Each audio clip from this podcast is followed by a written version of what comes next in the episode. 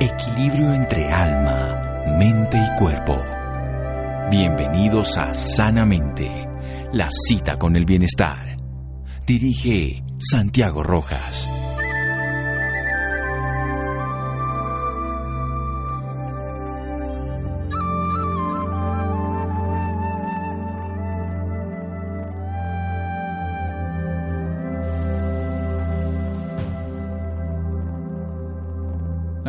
La gente solo muere cuando la olvida. Si puedes recordarme, siempre estaré contigo. Isabel Allende.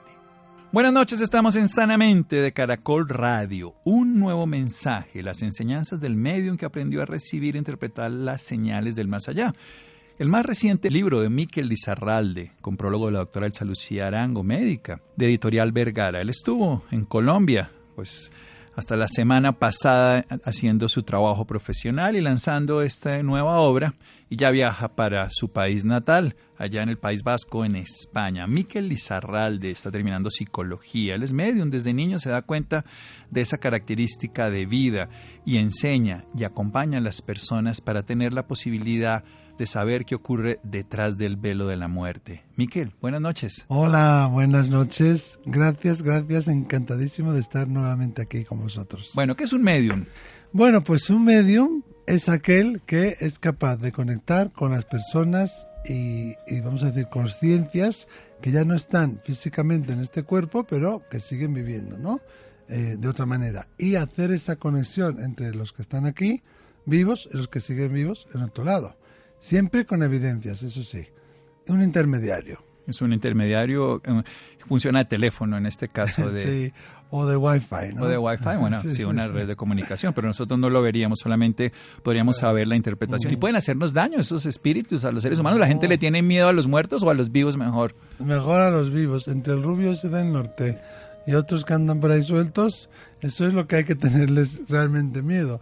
A los espíritus no. Los espíritus, mira, cuando uno muere tiene que hacer una transición, tiene que hacer una revisión de alma, tiene que hacer un, trabajo de amor incondicional, donde se trabajan los desapegos, se deja marchar el ego. Bueno, hay un trabajo que sería largo de explicar aquí, ¿no? Pero una vez que se hace ese trabajo de amor incondicional, se llega a un lugar que le llamamos el cielo, la luz, tiene diversos nombres, y ya desde ahí, ya habiendo, eso, habiendo hecho ese trabajo, es cuando uno se comunica. Entonces es imposible que nos haga daño porque vienen de un lugar de amor incondicional tan grande que creo que los seres humanos nos cuesta entenderlo y, y tan, tan maravilloso que, que, no cabe ¿no? la maldad. Si a veces hay espíritus que están perdidos, que no se dan cuenta o que tardan más en hacer esa, esa transición o ese trabajo y pueden su energía cuando esté a nuestro alrededor, sobre todo si somos sensibles y sensitivos, eh, crear una disrupción en nuestro campo energético. Pero ellos no tienen la voluntad de hacernos ese, ese daño, ¿no? Y mucho menos de engancharse al hígado, como a veces oigo, o de mm, crearte presbicia y locuras que oigo como que no quieren que seas feliz con tu pareja. Claro que quieren que seas feliz, pero si tu pareja es un necio, pues van a querer que busques otro mejor, claramente. ¿No? Si no te trata bien tu pareja, va a venir el espíritu y te va a decir, búscate otro que te trate mejor, este no es.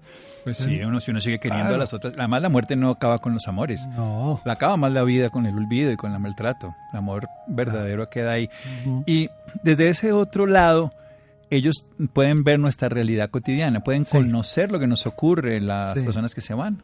Sí, sí, completamente. Ellos, además, es muy buena pregunta ellos nos ven como si vieran nuestra, nuestra línea de tiempo, como si nos vieran desde un avión, desde arriba, desde una, desde una altura, desde arriba, y ven los pasos que vamos dando. Y ven... Ven como el Waze que sabe uno si se va a encontrar con un atasco, ve uno que mejor coger por la izquierda que por la derecha. Sí, sí, ¿sí? Un poco así, ¿no? Y nos aconsejan cuál es la mejor opción. Y te dicen, pues cuidado, que hay un control policial, no vayas a la izquierda, que te la vas a dar o te vas o vas a errar, ¿no? Vas demasiado rápido, Eso. sí. ¿Qué pasa con el ser humano? Que normalmente no escuchamos.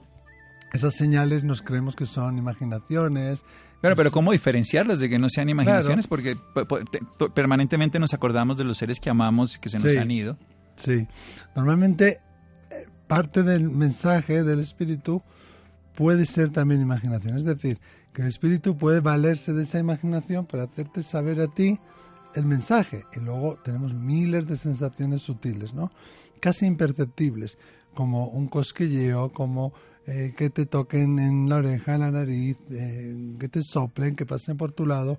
Claro, casi imperceptibles hasta que les hacemos caso. Cuando les hacemos caso, esa señal se vuelve más fuerte. Y a veces también mueven objetos, a veces, a veces eh, pues encienden las luces, apagan las luces, abren puertas. Y la gente se asusta. Sí, claro. bueno, volvemos a decir, no hacen daño, pero pueden, pueden mover fenómenos electromagnéticos y pues, se meten en las señales de radio, así los describían y todo. Es un tema en que muchas personas no lo validan, no lo creen. La experiencia de Miquel es una experiencia de vida y nos lo trae en su obra editorial. Pero ahora hacemos un pequeño corte aquí en Sanamente y seguimos después de él. Síganos escuchando por salud. Ya regresamos a Sanamente.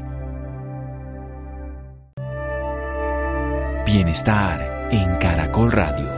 Seguimos en Sanamente.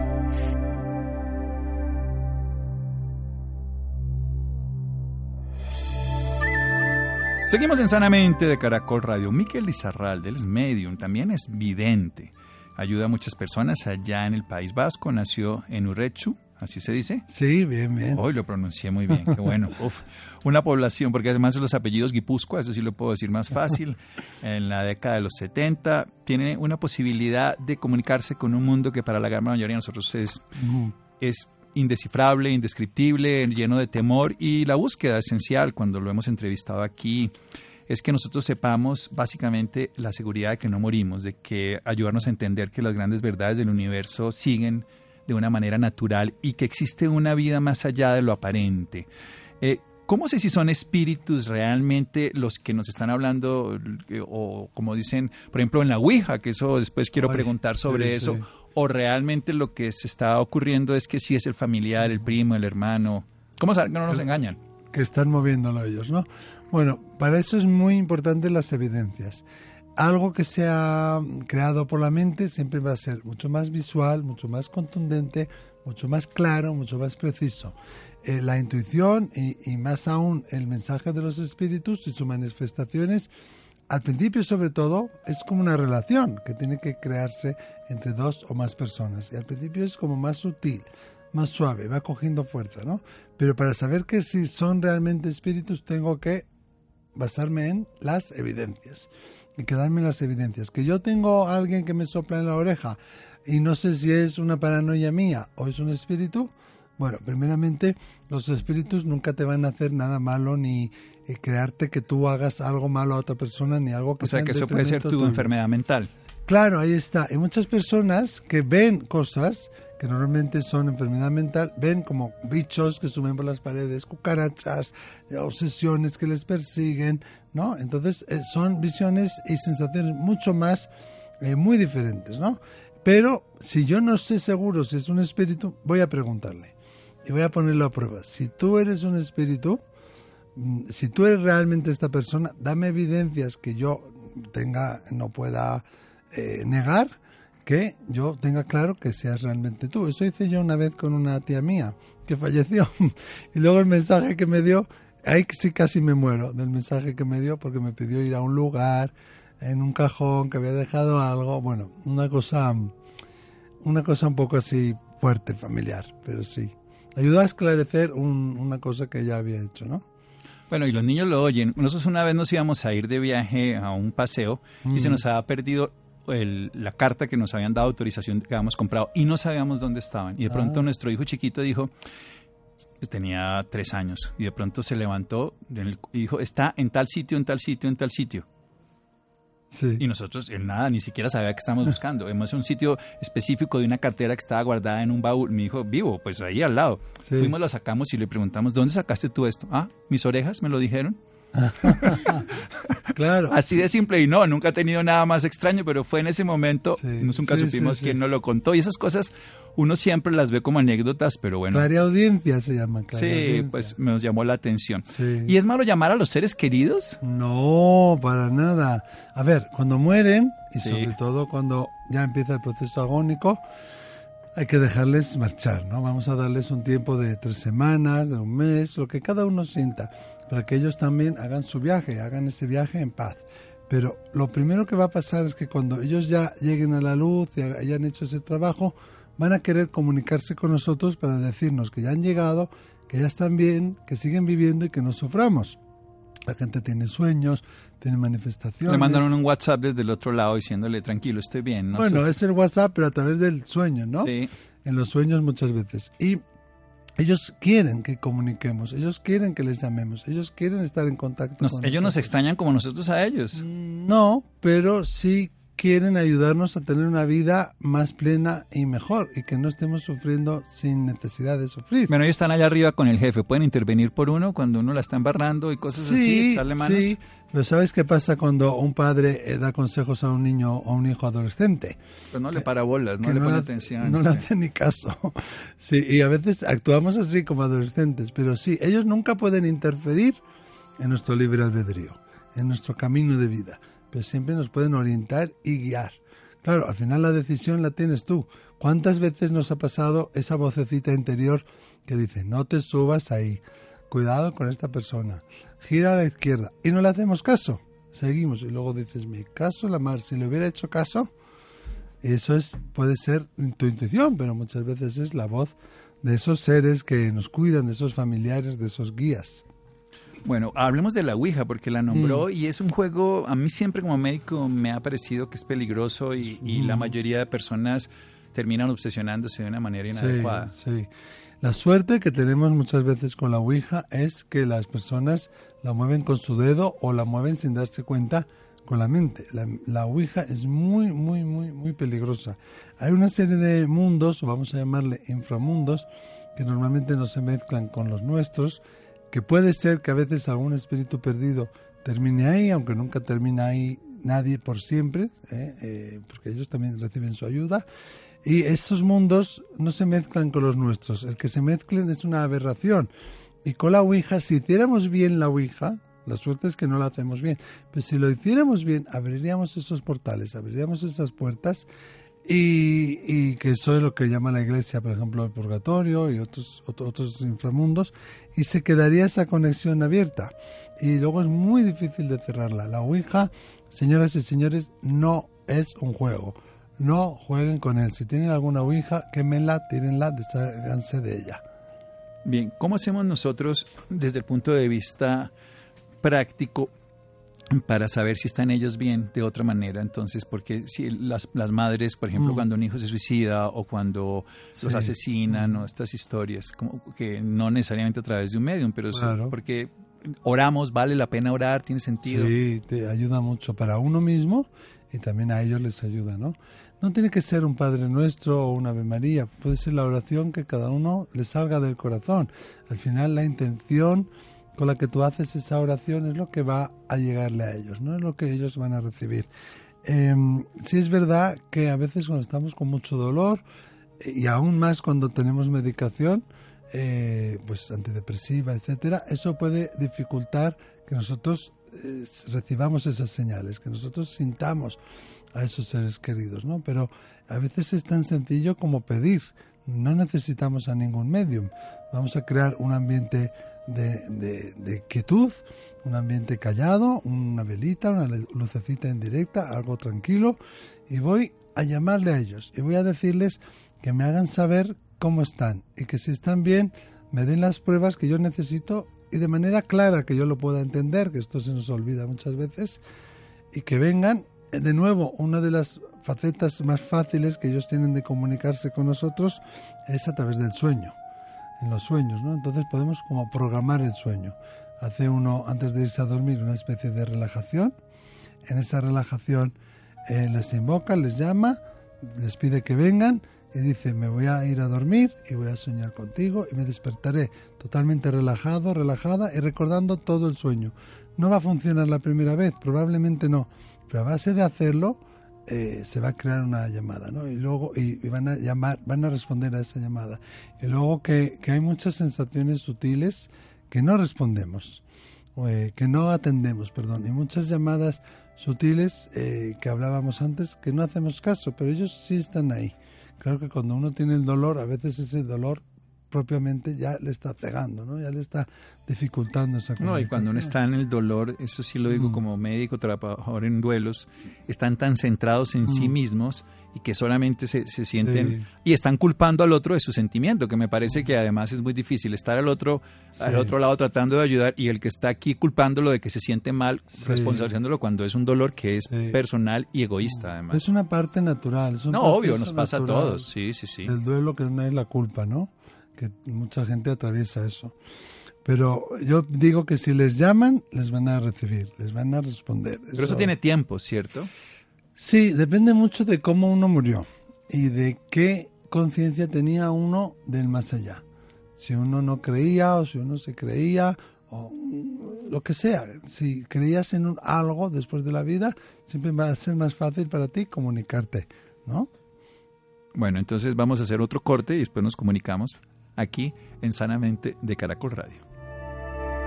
Síganos escuchando por salud. Ya regresamos a Sanamente.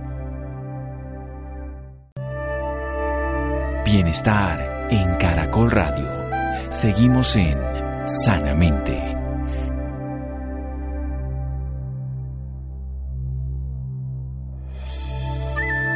Seguimos en Sanamente de Caracol Radio. Miquel Lizarralde, a propósito de su reciente obra editorial Vergara, prólogo del Salucí Arangue- Arango, un nuevo mensaje, las enseñanzas del medium que aprendió a recibir e interpretar las señales del más allá. Nos cuenta en su obra, escrita primera persona, cómo ha sido su experiencia de vida, desnudándose en el sentido literal del término y contando sus experiencias y cómo llegó hasta lo que hace hoy, que es internacionalmente reconocido.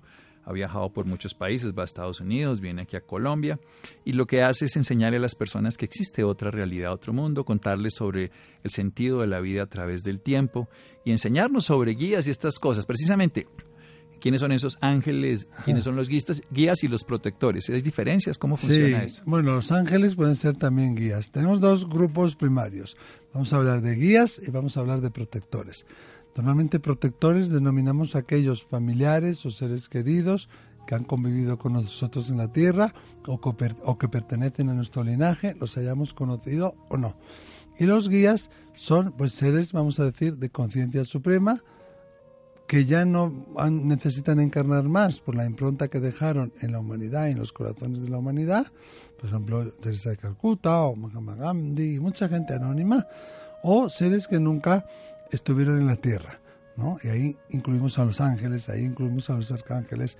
Los ángeles tienen una categoría propia, pero también son guías. Entonces son conciencias superiores, son las conciencias más cercanas a la conciencia de Dios y digamos que son guías, precisamente como la palabra lo dice, para guiarnos y ayudarnos, ¿no? Un espíritu, un protector, no me va a poder ayudar en todo, porque no lo sabe todo. Ellos van con su carácter. Pues son como nosotros. Si yo me voy Claro. a muero mañana, sabré lo que sabría hasta hoy. Pero tú, si hay alguien que, que no te vas a morir hoy, ¿eh? Pues si hay alguien Ah, bueno, que no, está... Cualquier día. Sí, que está estudiando medicina, ¿no? O un doctor que quiere de repente dedicarse al duelo o dedicarse a, a hacer un programa radiofónico, tú podrás ayudarle a esa persona, porque esa es la experiencia que tú has tenido. Pero si, de- de- si no que sé, nunca has cosido, de repente alguien te pide ayuda, ayúdame a coser porque quiero terminar este traje, pues mejor llama a alguien que fue sastre, ¿no? Porque igual Porque tú- yo voy a ser un desastre. un sí. desastre, no sastre, sino desastre. Pero los guías sí nos pueden ayudar no solo a coser y a ser un buen médico, sino además me pueden traer la persona en mi vida diaria, esas sincronicidades que pasan, ¿no? Que casualmente me encontré con alguien que tenía la información que yo necesitaba. No pueden interactuar de agarrar mi mano y ponerme Pero un detrás de escena sí funciona permanentemente. sí, un un Waze sí. maravilloso que nos pone las Sí, entrecruces sí, y sí. todo. Qué Total, director de escena fantástico. Pero tenemos que hacerles caso. E- Ese es el punto. Vale. Porque, bueno, pero ahí viene la maravilla del libre albedrío, porque podemos Ah, validarlo eso o no. es, eso es. Lo aprendemos a la primera o a la mm, decimoquinta. Pero si es nuestra lección, pues ellos nos van a ayudar, claro, de una forma amorosa, pero siempre tenemos la última palabra. Mira, yo pongo siempre el ejemplo de los niños, de los papás y de los mamás, ¿no? Al eh, cuando un niño ya empieza a jugar y lo llevamos al parque, claro, ¿cuántas veces le decimos, no te montes ahí, que te vas a caer, no te mon-?" ¿Y qué hace el niño? Montarse. Pues sí. ¿no? Y al final tú tienes que estar en tu banco, en tu silla o en- con otros papás hablando vigilándolo desde lejos, pero a la vez permitiendo que el niño experimente. Ahora, cuando caiga el niño vas a ir a, consolarlo, ¿no? Pues los guías es un poco lo mismo. Nos cuidan, estamos en este parque inmenso, no pueden evitar que nos subamos al tobogán de los mayores. Y a veces no pueden evitar que nos caigamos, pero siempre nos van a estar socorriendo y guiando. Qué maravilla, siempre que tengamos esa posibilidad de que el cielo nos ayude, que el cielo esté dispuesto para colaborar. es que el cielo está más cerca de lo que creemos, no son dos mundos paralelos, es el mismo mundo interconectado. El mismo mundo interconectado aquí en esta emisora, aquí, aquí, detrás de Laura haciéndole la abuelita cosas en las orejas y todo. Seguro que sí. Ya se emociona, ¿eh, Laura? Sí, los seres humanos mm. que amamos. Yo sí creo que el amor nunca nos separa de los que amamos. Es, esa sí que es la mejor wifi, el mejor way, la mejor manera de comunicarnos. El amor es la, la forma de comunicación más fuerte, más directa y, y, más buena que hay, ¿no? Y eso perdura eh, vidas, perdura una eternidad. Cuando mueres desaparece el chasis, pero tus experiencias, tu conciencia y el amor que has compartido no desaparece. ¿Y en qué edad se quedan estas personas precisamente? Ah, muy interesante. Mm, pues mira, ah, normalmente eh, van a adquirir aquella forma en la que más contentos estuvieron en su vida, ¿no? O con más felices fueron. Pero tenemos que tener en cuenta también cómo conocimos a esa persona. Por ejemplo, mi bisabuela, yo no la conocí, pero vamos a decir que la conociese y que murió con, me invento, con 100 años, y si se me presenta a mí joven, yo es probable que no me dé cuenta quién es o que me cueste más saber quién es. Sin embargo, a sus hijos se les va a presentar más joven, es decir, en parte ellos adquieren la forma en la que más contentos, más felices fueron, pero también a la hora de manifestarse pueden cambiar mostrándose a diferentes personas de diferentes maneras para que concuerde con la forma en la que lo recordamos, porque claro, a mí se me hablan de una persona joven, pues yo digo, no, mi abuelo no era joven, porque cuando yo nací ya tenía casi 80 años. Claro. ¿no? Fíjate, el otro día tuve una medio discusión con mi madre porque no se acordaba que su padre, mi abuelo, había usado bastón y que tenía las rodillas malas. ¿Cómo es la mente que elegimos cómo recordamos incluso a las personas? Al final tuvimos que, entre todos, decirle y sacarle fotos y todo, y decirle que no, mamá, que mira que, que sí llevaba bastón, ¿no? Yo tengo pocos recuerdos de él estando bien. Mis hermanos que me sacan 13 años y más, pues lo recuerdan mejor, más activo, más joven, pero yo no lo recuerdo tan bien. Entonces, él también se va, eh, se va a, a, manifestar de forma diferente. Si él se manifiesta ante mi madre con las rodillas mal, un poco torcidito y con el bastón, mi madre dirá, ¿este quién es? Si, si mi abuelo, si mi padre nunca tuvo bastón. Estaba convencida la mente le había hecho creer que su padre nunca tuvo bastón y lo peleaba, ¿eh? le tuvimos que sacar fotos. Pero al final es una forma de, interactuar con ellos y ellos contigo, es una relación de dos.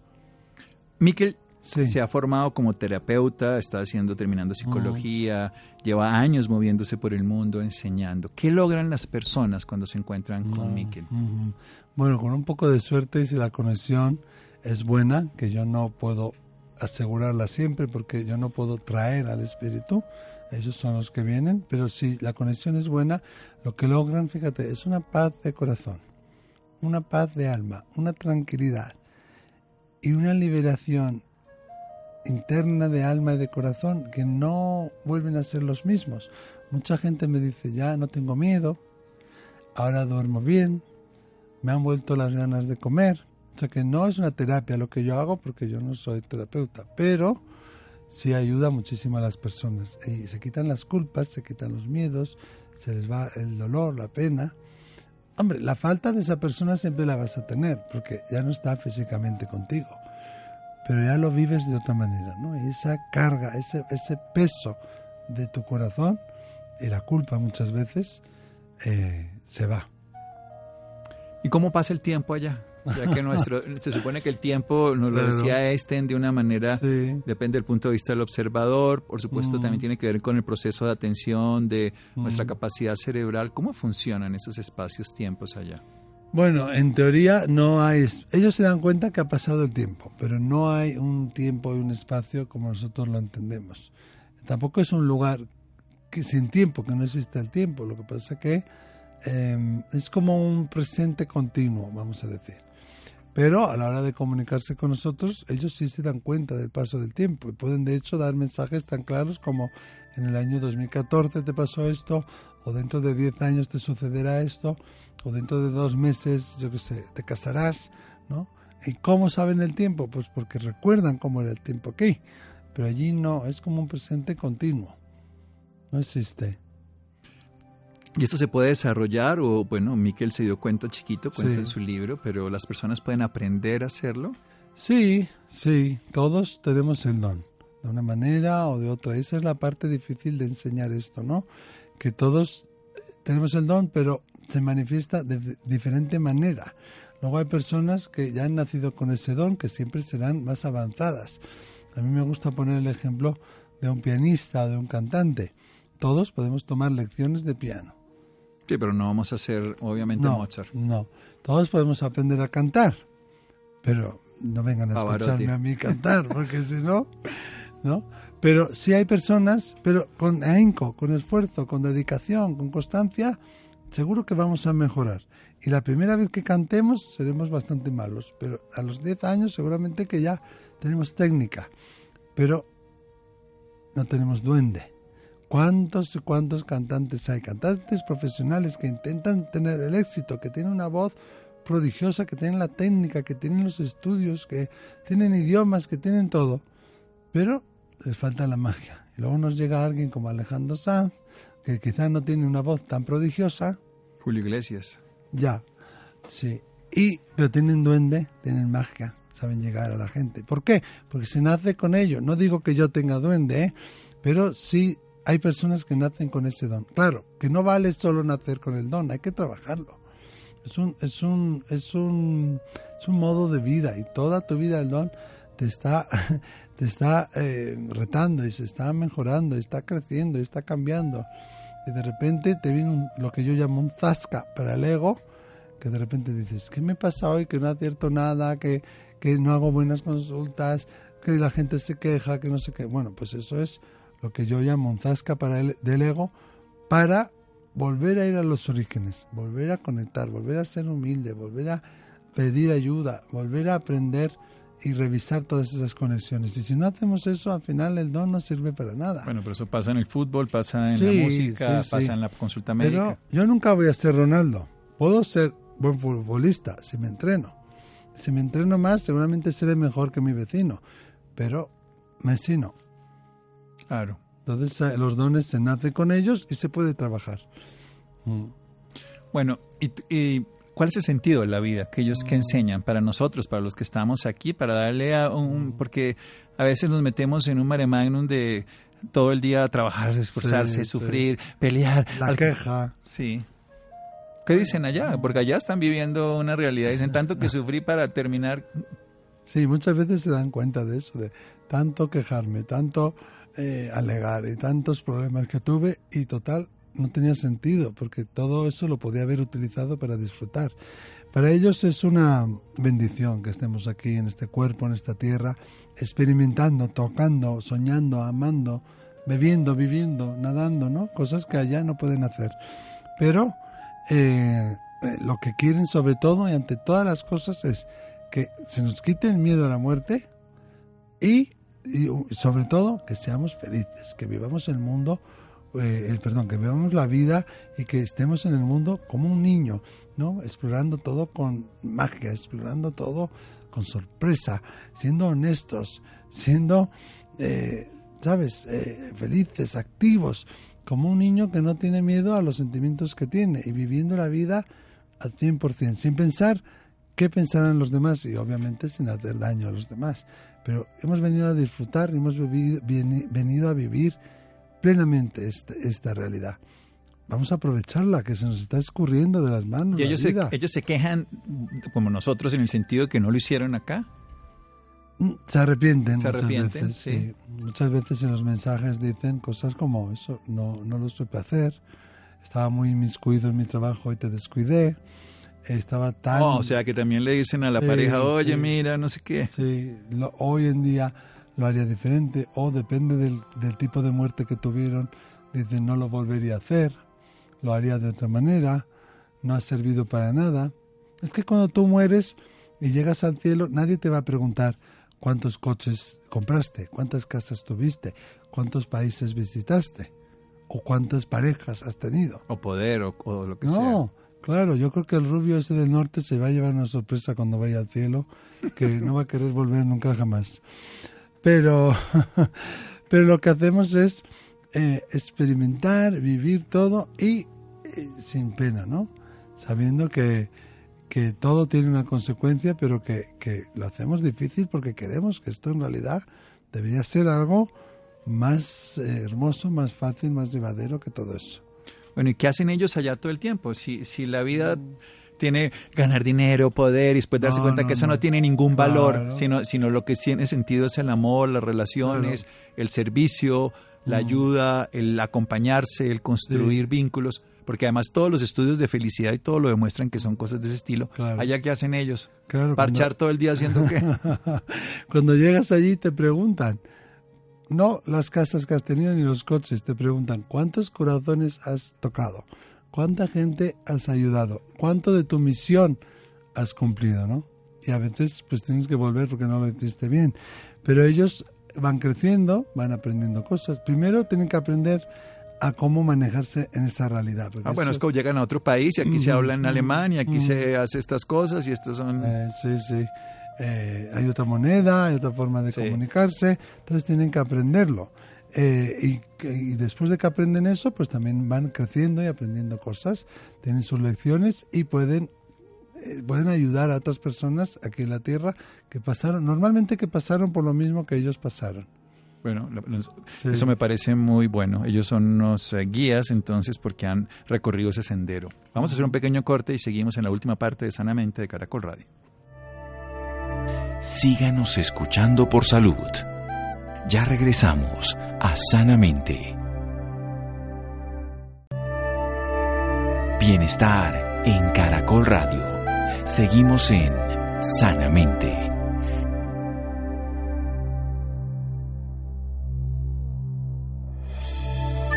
Seguimos en Sanamente de Caracol Radio. Miquel de Goenaga, medium, vidente. ¿Qué diferencia hay precisamente entre esto? Nos está dando un mensaje. Yo he decidido no hacer resúmenes como hago todos los programas, porque aquí funciono como un niño disfrutando la vida, la cotidianidad. Nos cuentan de que existe una realidad que no conocemos, pero bueno, desde mi perspectiva debe existir un más allá. La vida no puede ser simple y llanamente biológica, sino tiene que haber el amor, que para mí es lo único que tiene sentido en la vida.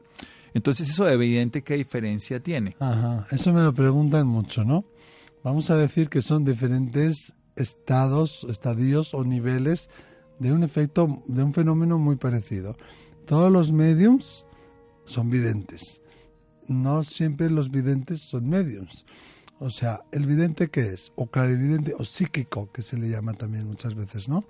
Pues es aquella persona que es capaz de eh, predecir acontecimientos futuros puede ver acontecimientos pasados, a veces puede ver en la distancia lo que uno tiene en su casa o lo que está ocurriendo en otro lugar, ¿no? Y pueden, no solo a través de la vista, sino que además pueden ver, sentir, captar, percibir a través de diferentes eh, sentidos, pueden hacer esas predicciones futuras y darnos ayuda, pero no podrían comunicarse con un espíritu. Cuando una persona es capaz de comunicarse con un espíritu, con evidencias, traernos el mensaje del más allá y, dar, y hacer esa, esa conexión y hacer de intermediario, eso es lo que llamamos medium. El medium además puede hacer lo que hace el vidente, pero normalmente el vidente pues no, no hace, ¿no? Es como, como, yo qué sé, alguien que tiene un doctorado. Normalmente el, que tiene el doctorado también tiene el grado, ¿no? Pero el que tiene el grado, pues muchas veces no tiene el doctorado. Podría a veces estudiar y conseguir el doctorado, pero otras muchas veces no. Dicen, esto no es lo mío, yo no puedo, yo no, no me sale. Sí, bueno, además Es como otro estado, otro nivel. Creo que es como un arte y las artes, aunque se desarrollen, pues se tienen esas habilidades y no solamente el hábito que el hábito no hace al monje, por decirlo así. ¿Cuál es el propósito de un nuevo mensaje, el libro que Miquel Lizarralde escribe para Editorial Vergara y que está aquí en Colombia en las librerías? Mira, el propósito, si te digo que ese libro cobró vida propia, Pero yo empecé a escribir otro libro distinto, no empecé a escribir esto. Y fui a un acontecimiento pasado que me ocurrió con 11 años, que lo narro ahí en el libro, y entonces empecé a recordar acontecimientos, empecé a recordar fenómenos, historias. Mi familia, mi madre, mi hermana, mis hermanos me empezaron a decir cosas que yo no me acordaba y es como que se me empezó a refrescar, ¿no? Entonces de repente ya tenía medio libro escrito. Y es un libro, como has dicho tú, donde me desnudo, un desnudo integral de mi corazón, que lo abro ahí de par en par. El propósito es un poco mm, pues eso, eh, un poco boyer soy yo, ¿no? ¿O ¿Cómo se dice eso? ¿Boyerista? Ok, ¿no? Es que te desnudas. sí, boyerista. Sí, sí. Boyerista es el que, bueno, en ese caso es el que mira. Entonces, en este caso, sí. Nudista, Exhibicionista. Exhibicionista, eso, eso, gracias. Porque abro mi corazón y lo enseño para que la gente vea que esto no es una capacidad de unos pocos, esto no es no es una cosa sagrada, ungida, que solo dos elegidos lo pueden hacer. Yo soy un niño normal que vengo de una familia normal. Y sobre todo, el objetivo de este libro es que las personas entiendan cómo uno se puede comunicar con el mundo de los espíritus, que no es nada malo, que no es nada nocivo, que nos pueden ayudar, que nos pueden guiar, que nos pueden dar muchísimos mensajes de ánimo, que pueden interactuar con nuestra vida y que además que si lo hacemos, esa vida va a ser mejor para nosotros, porque será mucho más plena y sin miedo y sin, sin rencor y con, con mucha plenitud en Brasil, que de un francés hay toda una religión del cardasianismo, ¿cómo es que se llama? El espiritismo. Sí, que es toda una religión y que la siguen y, la, y pues viven como un estilo de vida de manera permanente. Bueno, existe una posibilidad. Por último, ¿qué le ha cambiado la vida precisamente los contactos que nos para qué es lo, parte de lo que cuenta en la, propia obra que dice todos estos uh, sascas que le van ocurriendo? ¿A dónde lo llevan y sabe algo de para dónde va? ¿Yo? Sí. No sé si sé para dónde voy, porque cada, día me despierto en un país distinto. Pero este libro me ha aportado mucho y me está aportando mucho. Y el contacto con los espíritus me ha cambiado. Mm, no tengo miedo a la muerte. Claro que cuando se fue mi papá o se fueron mi hermano o otras personas, claro que te duele. Y claro que tienes esa, esa, esa mm, falta de la persona pero es que vives de otra manera, es que, es que la muerte ya no es que no exista, es que no le tienes miedo. Con eso no quiero decir que yo me moriría hoy, no, no, no. Yo quiero vivir mi vida como un niño y disfrutarla, eso es, y, y, vivir todo lo que tenga aquí para vivir, 80, 90, 100, los años que sea, pero de una manera diferente, mm, intentando al menos conectar con las personas, tratando a cada persona con la que me cruzo con amor y con respeto un indigente, una persona pobre, alguien que se enfada conmigo, alguien que me grita en la calle, no tratarla con desdén, porque es un igual a mí. Entender que no morimos y que seguimos viviendo de ese, después de ese cambio que llamamos muerte, me ha hecho mucho más pleno y mucho más consciente de, de esta misión, ¿no? Y de que solo somos amor, entonces ¿para qué perder el tiempo en otras cosas? Si somos amor, sí, perder el tiempo en bobadas. Y la pregunta final, ¿podemos ser más felices aquí o más felices allá? Mm. Hombre, obviamente somos más felices allá, pero somos más felices allá porque somos un poco necios y no, no, no nos empoderamos, no cogemos toda nuestra fuerza, no, no asumimos toda nuestra capacidad eh, como seres humanos aquí en la Tierra. Como decías tú antes, no es nuestro objetivo único solamente ir a trabajar, pagar la hipoteca, buscar una pareja, tener hijos, sino que tenemos misiones y tenemos unos dones de alma que por eso hemos venido aquí. Somos materia, pero somos espíritu. No somos mente. No soy cuerpo. Soy pura conciencia. O sea, no soy mente. Porque la mente es la que me hace sentir separado de Miquel, de mm. Carolina, de Jessie, de Jonathan, aquí, de Laura, de todos. Además, el, el, es muy, muy puñetera la mente, ¿no? Porque eh, a veces te empieza a decir, nunca lo haces bien, eres peor que los demás, fíjate qué tontería, te están mirando, te no sé qué. Hay una película muy buena para eso que está basado en los libros de Luis Hay. Si usted puede sanar su vida, es el libro de Luis L. Hay. Y la película es Tú puedes sanar tu vida. Eso es. Y es, es maravilloso.